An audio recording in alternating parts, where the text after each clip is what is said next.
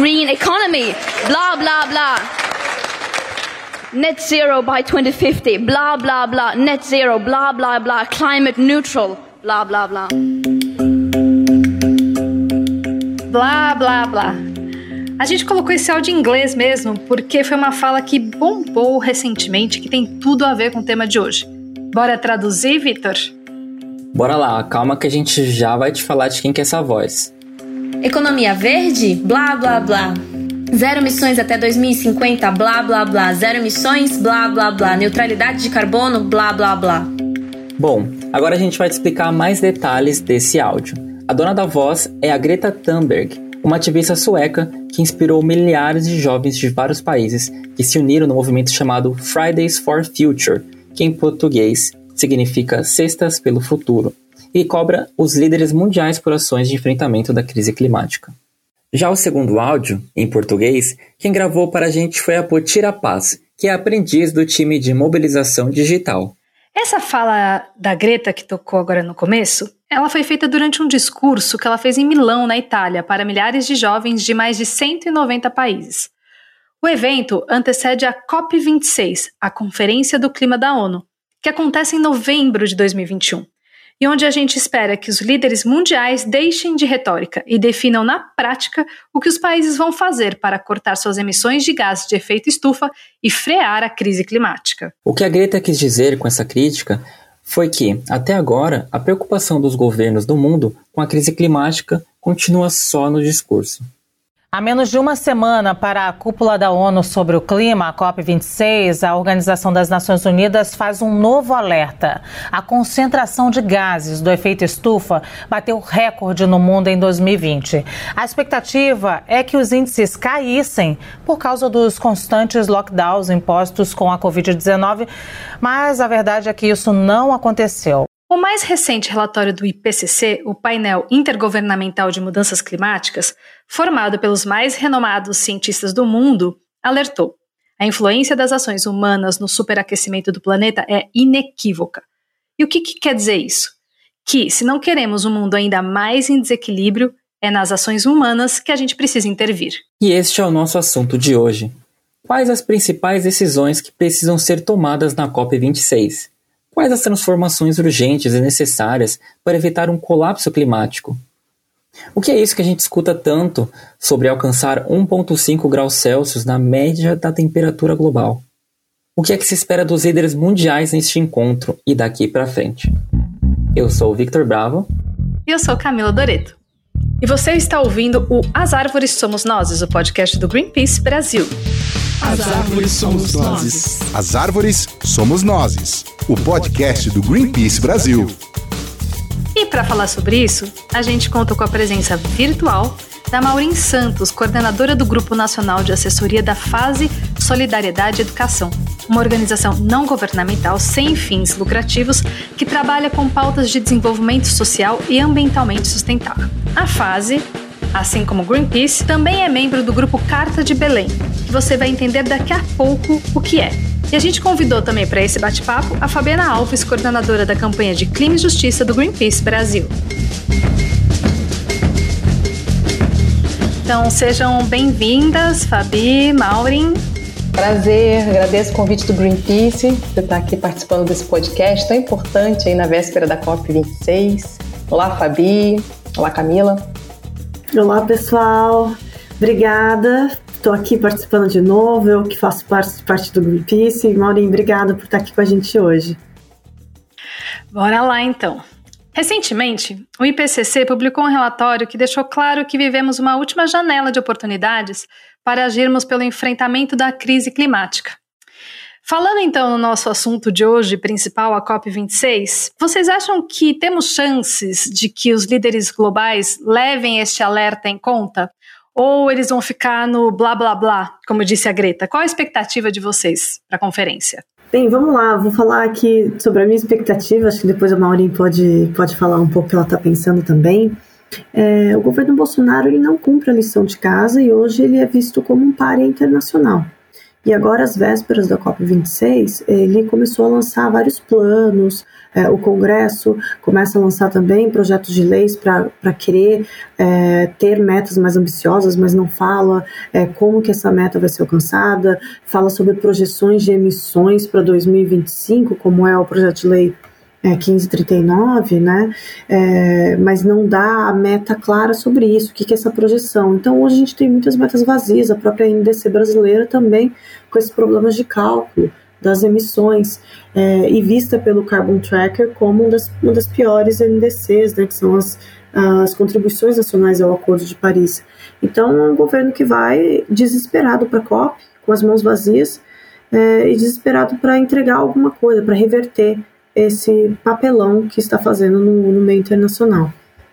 Já que a Fabi falou do, do Brasil, eu vou falar mais do plano global. Né? Então, como você falou do, do IPCC, né, o que, qual a expectativa para essa COP em relação aos outros países também? É, e no sentido de que, será que é uma COP, depois dessa vai ficar muito mais difícil né, a gente chegar a medidas? Eu acho que existe uma expectativa, às vezes, maior do que o que uma COP, uma Conferência das Partes, é capaz de entregar. Você já tem um acordo multilateral, que é o Acordo de Paris, que foi assinado em 2015. Então, agora está no momento de implementação desse acordo.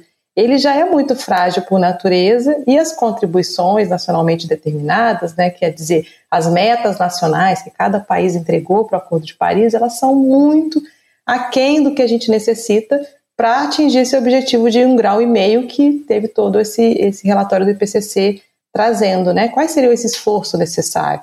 Então, eu não acredito que nessa COP a gente vai resolver esse problema é, que o, o IPCC é, trouxe em relação ao relatório. Ao contrário, os países, na verdade, estão demorando muito para começar a sua implementação do Acordo de Paris, estão jogando as metas para 2030, para 2050 e não estão entregando nada é, agora, né, nesse momento. Então, realmente é uma expectativa assim de que é, consigam concluir o tal do livro de regras do Acordo de Paris para começar a trabalhar e implementar o acordo, porque nesse momento nem isso a gente tem.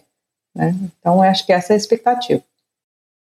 Vocês comentaram do Acordo de Paris, né? E para quem está ouvindo o podcast e não sabe do que se trata esse acordo, explica para gente rapidinho o que, que diz o Acordo de Paris e também o que, que é esperado do Brasil na COP. É, o Acordo de Paris ele é um acordo legalmente vinculante, né? Ele substitui o Protocolo de Kyoto, que foi o último acordo dentro desse regime de mudança do clima.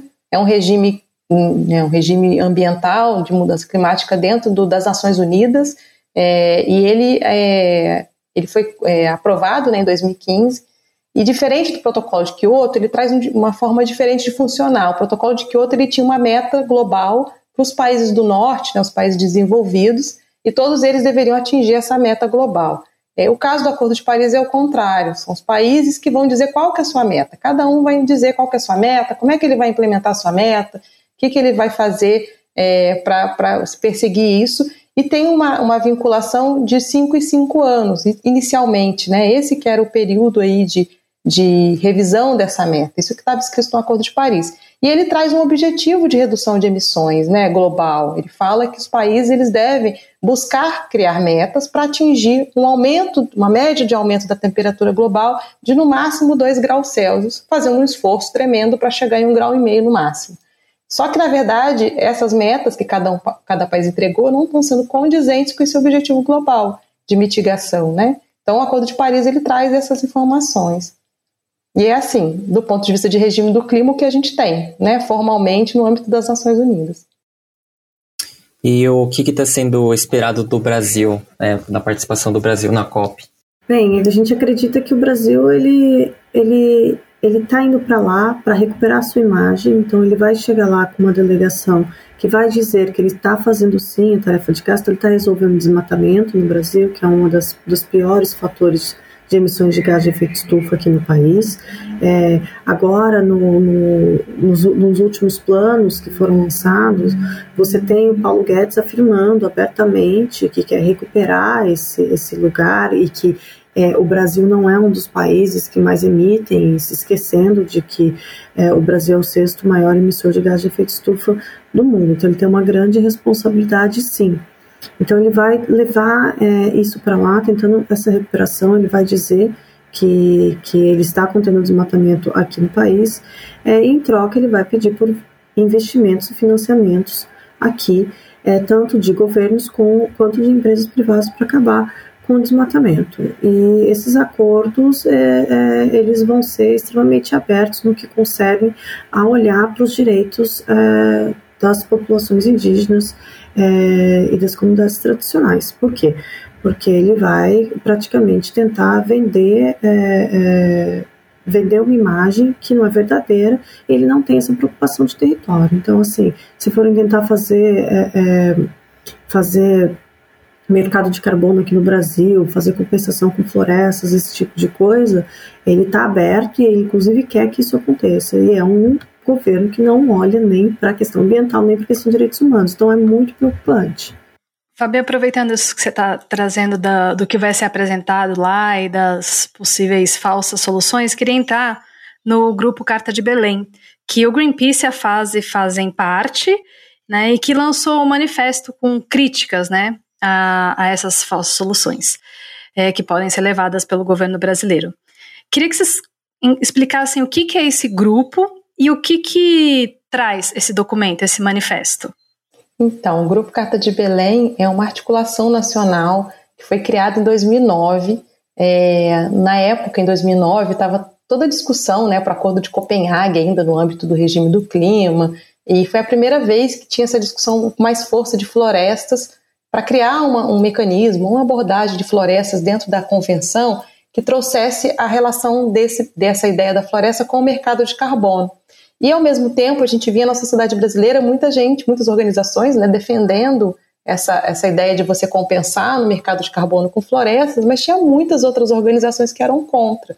Então, a partir de um seminário em Belém, e por isso que tem esse nome, né, Carta de Belém, saiu uma declaração contrária a essa possibilidade, né? Que o mecanismo que, que a floresta ela tem que ser algo adicional de financiamento, que isso não deveria entrar como mecanismo financeiro e que permitisse a compensação dos países do norte, em vez de você colocar foco no problema que são os combustíveis fósseis. É, e aí surgiu essa articulação, ela é formada por movimentos sociais, ONGs, organizações sindicais, é, movimento de povos e comunidades tradicionais é, do Brasil e que desde aí 2009 vem é, trazendo muito essa, essa, luz sobre as falsas soluções aos, aos, aos, ao enfrentamento né, da crise climática. É, esse manifesto, esse documento, eles também, ele também traz soluções palpáveis? Se sim, quais são elas? Então, o manifesto ele foi focado na proposta do que está em jogo né, nessa COP. Então, assim, ele tinha um, um, uma ênfase na denúncia e na parte de, é, mais para o final ele traz alguns o que a gente chama de anúncios, né, que seriam essas alternativas ao processo. É, do ponto de vista da denúncia é isso, você pensar mecanismos centrados na questão do mercado, é, que na verdade desde o início, né, se a gente for pensar o protocolo de Kyoto, entre outras saídas que a gente vem do mercado financeiro ligado à ação climática, elas sempre foram saídas que são chamadas pelos estados, pelas corporações, é, para de alguma forma se apropriar de recursos naturais, né, e ao mesmo tempo é, vender isso como se fosse uma solução para a crise climática. Então, o manifesto está muito centrado é, nessas denúncias, em todos os processos que estão em curso relacionados a essas questões, porque isso não é só o mercado de carbono, tem toda a discussão das emissões líquidas zero, das soluções baseadas na natureza, é, da utilização né, de, de, formas, por exemplo, plantar eucalipto é, né, para você poder é, captar carbono, enfim, várias outras soluções, e ao mesmo tempo você tem debates muito fundamentais, né, experiências, práticas é, das organizações sociais, da sociedade brasileira, que já vão fazendo frente a esse complexo agroindustrial, a, a, essa, a todas essas medidas e esses né, que são propostas pelo mercado, muito baseadas numa mudança de sistema, mudança de um modelo de desenvolvimento mesmo agroindustrial. Então, que práticas através da soberania alimentar, da agroecologia, de uma transição energética, no qual você tem uma outra forma né, de implementar é, essa, essa energia de forma descentralizada, é, que você de diversificada, é, que possa colocar realmente as pessoas no centro do debate.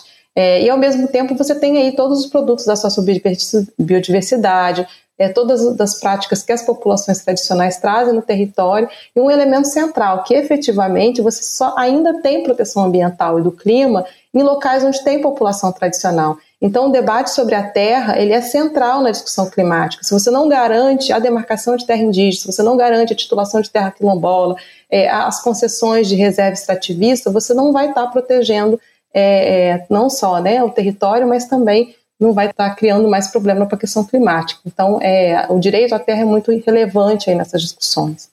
É, eu vou fazer o papel da aluna lá do fundão que quer voltar um pouquinho para tirar uma dúvida que eu bem fui várias vezes essa aluna do fundão. Voltando um pouquinho antes ainda da, vou fazer uma pergunta para gente mais beabá mesmo que a gente tá, citou aí passou por cima, passou é, falando, citando o mercado de carbono. Queria que vocês esclarecessem assim o que, que é o mercado de carbono e por que que ele é uma é, falsa solução. Bem, o mercado de carbono ele é baseado em compensações. E ele tem um princípio que é do poluidor pagador. Então, o que significa? Primeiro, você não está diminuindo as emissões como um todo, né? Então, aquele que tem dinheiro, ele vai colocar dinheiro para conseguir continuar poluindo. Então, é como se ah, uma indústria de óleo, né, a Shell, ela viesse é, e comprasse é, é, ativos né, de carbono para continuar emitindo. É, e esses ativos podem ser vendidos desde, é, desde de, de, empresas de energia renovável, e aí tem algumas situações que são ainda piores, por exemplo, na questão de, de carbonos, de, de offsets florestais, de compensações por florestas, por exemplo, que pode se dar por meio de, de mercado de carbono, mas também pode se dar por outras maneiras também. É, então, o mercado de carbono ele é uma moeda de troca, é, então, é uma financiarização da natureza. E, e, hoje, o artigo 6, que é esse artigo que vai falar sobre financiamento e cooperação entre os países, ele não necessariamente está falando de mercado de carbono ali. Ele fala de muitas outras coisas. Ele fala de maneiras de financiar, de não mercado, por exemplo. Então, eu acho que as pessoas elas estão muito com essa história do mercado de carbono na cabeça, também algo que sempre vem sendo ressuscitado, mas ele não é uma solução o problema, porque a solução ela vem numa mudança de sistema e não por uma compensação, onde quem consegue pagar continua poluindo. Morim, quer comentar alguma coisa em cima? Sobre o mercado de carbono? Não, eu acho que esse ponto que a Fabi traz é muito importante, né? Porque, assim, é, é, o artigo 6 acaba que a questão do não mercado ela fica muito escondida no debate, né? Sempre o artigo 6 é, já é traduzido como se fosse o mercado de carbono só. Obviamente, o peso que os estados dão é, para que seja só mercado de carbono é muito grande. E aí também a própria mídia, todo mundo acaba comprando isso. Mas a gente pensar que existe dentro desse artigo uma oportunidade de você pensar outros mecanismos e aí direitos também, políticas públicas que possam ir nessa direção que eu estava falando dos anúncios e que não sejam através dessa mediação do mercado, são fundamentais para a gente poder efetivamente possibilidade de pensar uma mudança, uma, uma justiça climática e outras formas é, de enfrentamento do problema, mas que efetivamente esse artigo está indo para um caminho terrível, né, porque é possibilitar, através dessa licença para poluir, né, é, formas de que os estados, em vez de eles enfrentarem o problema e assumirem as suas metas, porque já, essas metas já são muito rebaixadas, o estado ele já diz o que, que ele vai fazer, né? Ele que diz, ninguém está dizendo para ele. E além disso, ele ainda pode flexibilizar aquilo que ele disse que ele ia fazer. Né? Então é muito surreal assim a facilidade que eles têm de criar distrações é, para não enfrentar o problema. Né? Então, o mercado, o, o, tanto o 6.2 quanto o 6.4, que são esses artigos ligados, ou a transferência de emissão de um estado para outro, ou através de projetos é, de captação de carbono, seja privado ou público, eles acabam servindo de distração para os países não enfrentarem realmente aquilo que eles deveriam fazer. Eu gostaria de entrar num ponto, Maureen, que é a justiça climática.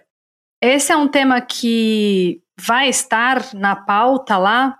Qual a importância desse tema? Do que, que a gente está falando quando fala de justiça climática? Do ponto de vista oficial, tipo, eu não consigo ver nada que vai trazer o eixo de justiça climática como algo parte da negociação. Infelizmente, porque a justiça climática, ainda que ela tenha entrado entre aspas, curiosamente, ela entrou no preâmbulo do Acordo de Paris. E teve outras questões que entraram no, acordo de, do, no preâmbulo do Acordo de Paris e que foram abertas negociações sobre toda a questão de transição justa e trabalho decente, a plataforma indígena, né, os direitos dos povos indígenas depois foi traduzida através da plataforma indígena, o debate de gênero, mas justiça climática efetivamente não se abriu nenhuma janela na negociação para você pensar. A única vez que eu vi alguma janela que poderia trazer esse tema foi em Cancún, na COP, COP 15, 16, quando a Bolívia levou e conseguiu incluir num draft de negociação a criação de um tribunal de justiça climática. Foi a única vez que isso apareceu de uma forma concreta na negociação.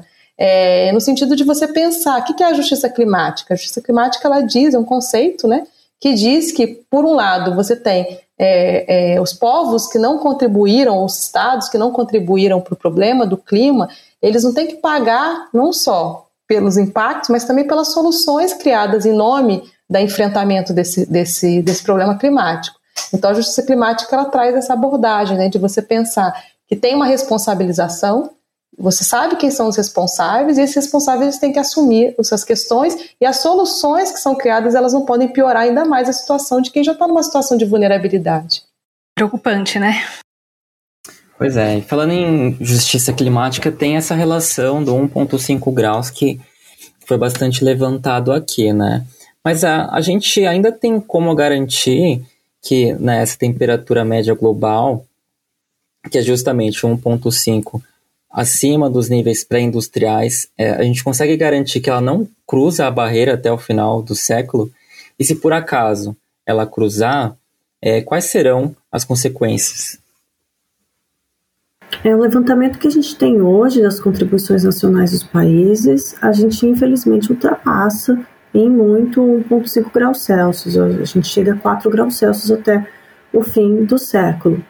É, e os resultados disso, as consequências disso são catastróficas. A gente já passa né, pela crise do clima, então a gente já tem consequências é, muito ruins. A gente tem é, países desaparecendo, é, partes litorâneas de vários países também desaparecendo, isso pode acontecer aqui no Brasil. É, o último relatório do IPCC especificou algumas coisas que podem acontecer aqui no Brasil é, se nada for feito, né?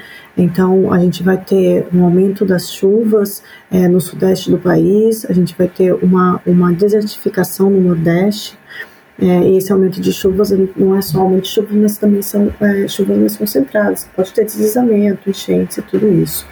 É, e também maiores é, focos de calor no norte, né, que pode agravar aí, questões de, de, de, desmatamento, de fogo e tudo mais, é, que são feitas também pelo homem, né, sempre lembrando disso. Então, é, é, os resultados são bastante ruins, é, os países eles precisam reverter isso agora. Esse é o momento deles trazerem na mesa é, metas ambiciosas para que a gente limite o aumento da temperatura, temperatura global a 1,5 graus. E sem geoengenharia. Sem o quê? Que é uma outra proposta. Sem geoengenharia, que é uma outra proposta que vários países estão puxando, que é a ideia de você fazer intervenções massivas nos sistemas terrestres para você garantir uma captação, uma remoção né, de dióxido de carbono com muito mais potência e com isso você evitar é, o, a chegada né, desse um grau e meio. Então, em vez deles tentarem efetivamente mudar esse modelo né, de produção, de distribuição, de consumo, começam a criar o que, o que em inglês se chama de technofixes, né? Você cria alguns atalhos tecnológicos para buscar o enfrentamento, e isso pode gerar muitos outros problemas é, não só ambientais, mas graves do sistema terrestre. Né? A gente está falando de, de é, desde fertilização dos oceanos, é, ou então você colocar partículas de algum tipo de minério no, no sistema, no sistema da atmosfera para ele poder é, é, é, irradiar né, os raios solares, enfim, tem várias propostas. E no caso de mudança do clima, tem uma muito específica ligadas à, é, produção de agrocombustíveis, né, que é o BECS, que eu não vou saber agora a sigla aqui certinho, mas posso falar daqui a pouco. É, mas que existe um debate muito grande dentro de outra convenção que não é de clima, que é de diversidade biológica, que na verdade tem uma moratória a esses experimentos, exatamente porque você tem um entendimento de que existe uma, um, a necessidade de, de guardar o princípio da precaução. O que é o princípio da precaução? Enquanto você não tem uma, você tem uma tecnologia que você, né, que pode ser algum danosa do ponto de vista ambiental, você acaba criando primeiro é, é, moratórias para você ter pesquisa suficiente até que aquilo seja seguro. E nesse caso dessas propostas de geoengenharia, você não tem segurança nenhuma, porque está mexendo com coisas muito profundas, né? Você está falando de crosta terrestre, de oceano, você está falando é, de atmosfera, são sistemas climáticos muito importantes, né? é, e que você simplesmente criar um tipo de solução tecnológica sem esse resguardo, você pode acabar criando outros problemas ambientais e climáticos ainda mais graves. Então, é, é, é muito preocupante, assim, quando alguns estados dizem que sim, é possível ficar é, com essa meta de um grau e meio, e ao mesmo tempo eles não mostram nada do ponto de vista de corte de emissões, eles só apontam ou as compensações, que essa, isso que a, a Fabi já explicou, ou algumas soluções ligadas à, à geoengenharia. Então não corta pela raiz, que é o que a gente precisa, né? Exatamente, né? você vai tentar fazer o... E aí tem...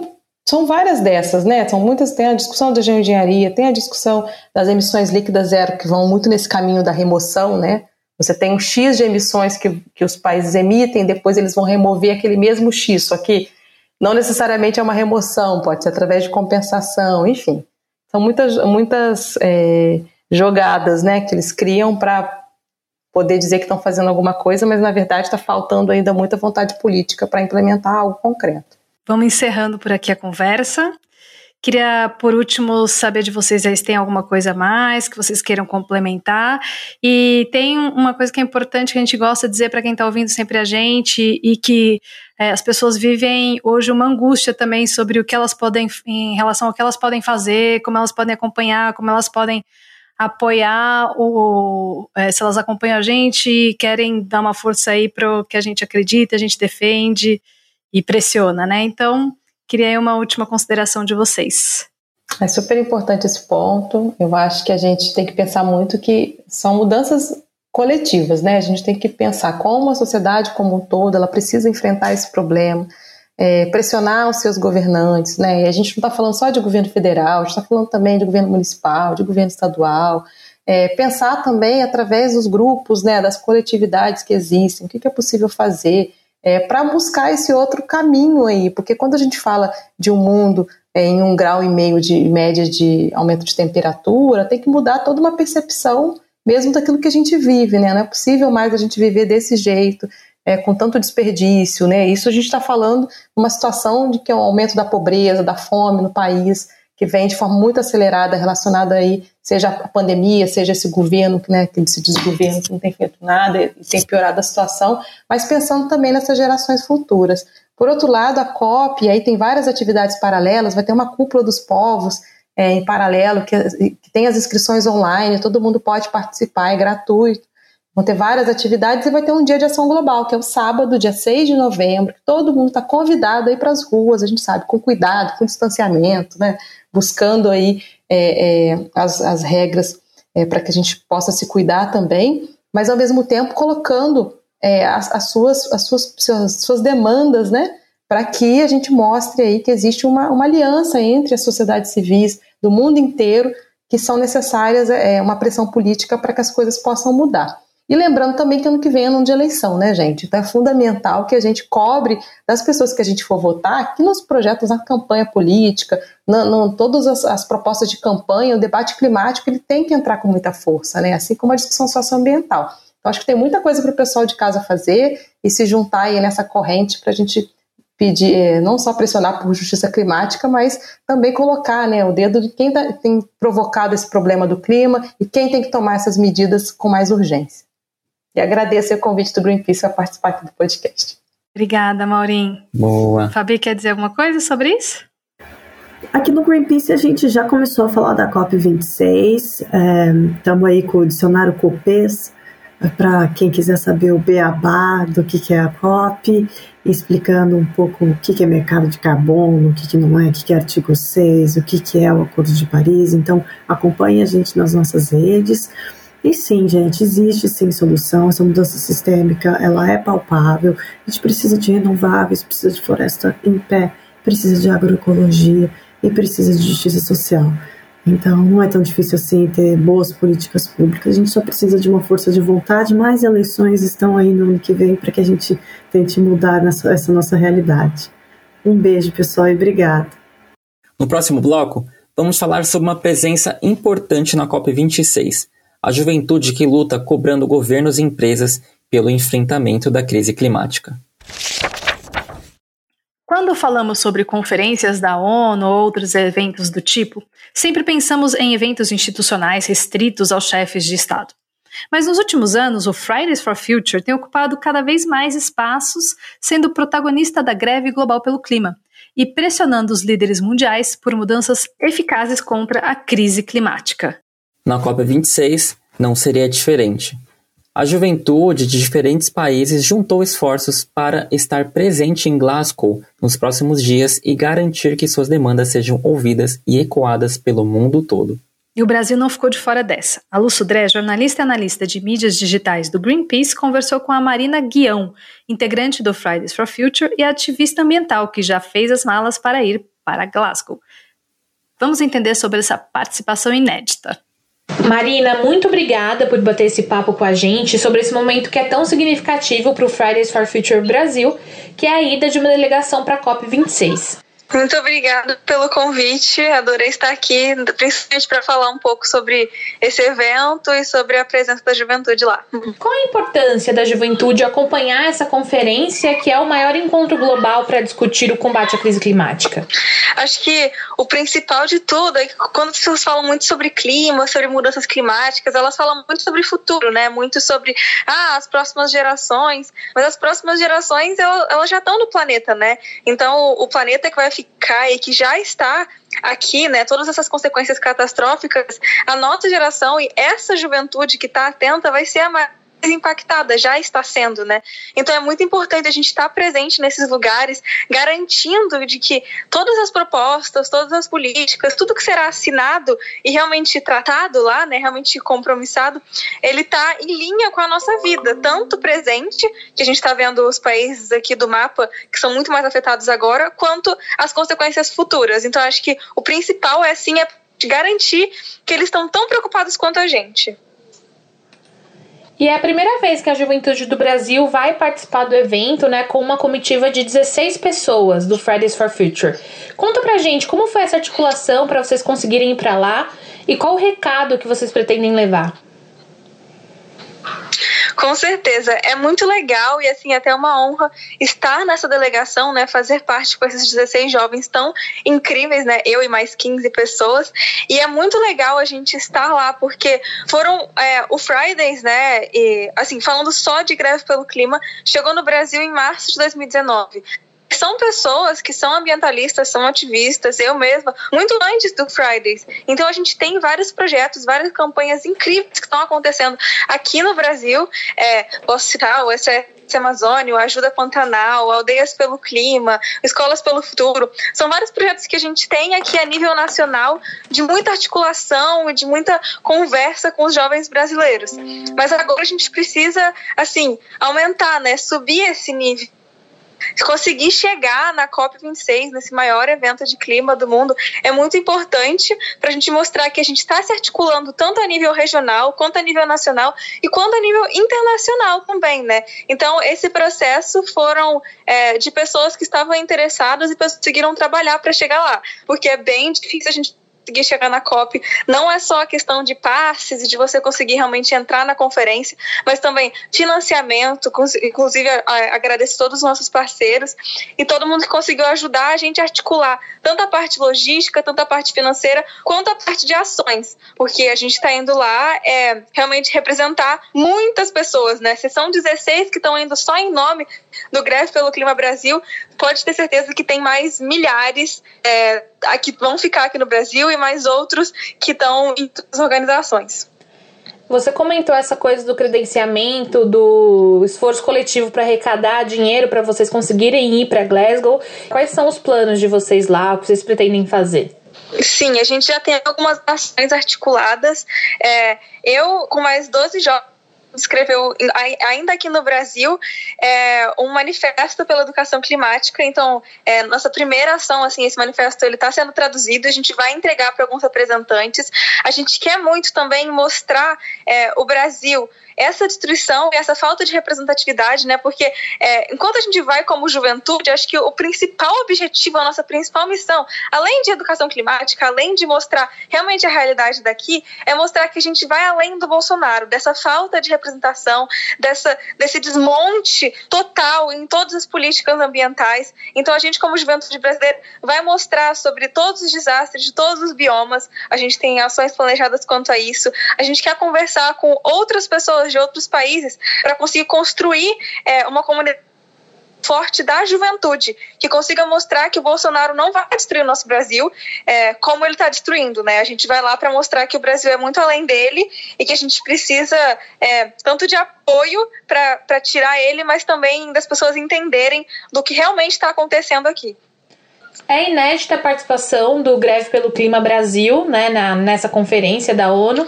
E lá vocês encontrarão Sim. vozes de outros ativistas de, dos quatro cantos do mundo, né? E quão importante uhum. é essa troca internacional da juventude, dessa potência, para conter a crise climática, uhum. né? Para pressionar por medidas eficazes. Sim, é, a gente, né, toda a juventude, a gente já se conecta há muito tempo de forma online, principalmente tipo, nessa pandemia, com pessoas dos quatro cantos do mundo. Mas a gente se encontrar lá, a gente mostrar que a gente realmente está unido, é realmente, acho que é, o mais importante é para reunir essa força internacional, reunir esses jovens todos que estão vindo dos seus países com diversos é, passados, né, diversas é, realidades diferentes e a gente chegar lá junto, trocar essas ideias, trocar experiências, mostrar como construir um movimento mais forte, tanto a nível internacional, mas o que, que funcionou no outro país que a gente pode trazer para o Brasil, o que não funcionou, campanhas que a gente possa expandir. Então, acho que é realmente essa troca, tanto de vivências quanto de experiências em projetos e formas formas que a gente pode se ajudar mutuamente para construir é, tanto o Fridays for Future, mas como o movimento da juventude contra as mudanças climáticas globalmente. E tem uma coisa que é importante também ser vocês serem a juventude de um país do sul global, né? Que é, faz parte dos mais afetados pela crise. Com toda certeza. É, a gente vai estar tá lá conversando com jovens do mundo inteiro, mas a gente quer construir uma corrente de solidariedade, de apoio, principalmente com o mapa, né? Que são é, das é, pessoas e áreas mais afetadas. Então, é, a gente está indo para lá nessa COP, que é uma das mais caras que está acontecendo, já é um marco, assim, a gente ter conseguido é, se mobilizar nesse país de desmonte ambiental, nesse país que realmente não não está ligando para a crise climática, já é um marco muito importante. Então, a gente está tá feliz de ter conseguido, mas a gente espera chegar lá conseguir tornar mais fácil, né, para as pessoas do sul global e do mapa é, conseguirem chegar nesses espaços também. Representatividade importa muito, né, Marina? E para quem quiser acompanhá-los ao longo dessas duas semanas de COP, como podemos fazer? É, a gente está totalmente ativo nas redes sociais, é Fridays for Future Brasil, no Instagram, no Twitter, no TikTok, e a gente vai estar tá, tá sempre presente. É, tanto postando todos os dias né, as nossas agendas, mas também é, tentando assim tornar mais acessível tudo que está acontecendo lá na COP, né? Então pode seguir a gente que a gente vai tentar mostrar o mais ao vivo e o mais é, tornar as pessoas que estão no Brasil mais presentes lá possível. Muito obrigada, Marina. Uma ótima viagem para uhum. você e para todo mundo do Fridays que vai estar tá indo lá para a Escócia e que realmente vocês façam história uhum. lá em uhum. Glasgow. Muito obrigada. Antes de encerrarmos este episódio, vamos ler alguns dos comentários que recebemos no episódio anterior, em que o assunto foi bioeconomia. Discutimos se esse modelo é uma solução ou apenas uma maquiagem verde. O Atlas comentou: é preciso preservar os biomas, porque Deus perdoa, mas a terra cobra caro a ignorância e a ganância. O Eduardo Panucci fez uma crítica. Ele disse assim: há muitos países que estão reflorestando, felizmente o povão está acordando e entendendo que o desmatamento, com o objetivo de atender o agronegócio, que é um péssimo negócio para o Brasil, incentiva uma riqueza que fica nas mãos de poucas pessoas e os empregados trabalham por um salário muito baixo. É, fica de olho nos nossos materiais e aí que a gente tem é, críticas consistentes em relação ao agronegócio, desmatamento e a destruição é, dos nossos biomas, principalmente da Amazônia. Obrigada pelo comentário, Eduardo. E a Maria Eunice Gonçalves fez um elogio. Muito bom podcast. Sempre bom receber um elogio, né, Camis? Com certeza. Obrigada, Maria Eunice. Chegamos ao final deste episódio. Muito obrigado a todo mundo que ouviu. Se você quiser saber mais sobre o que falamos hoje, acesse o post do episódio 54 no greenpeace.org.br podcast e confira os links. E se quiser deixar a sua opinião ou enviar um recado sobre o tema de hoje, entra lá no nosso site também, greenpeace.org Brasil e deixe seu comentário. Ou você pode enviar um e-mail para social.br@greenpeace.org e a sua mensagem pode ser lida aqui no próximo episódio. Obrigado a todo mundo que ouviu e a todos e todas que colaboraram. Até a próxima. Até!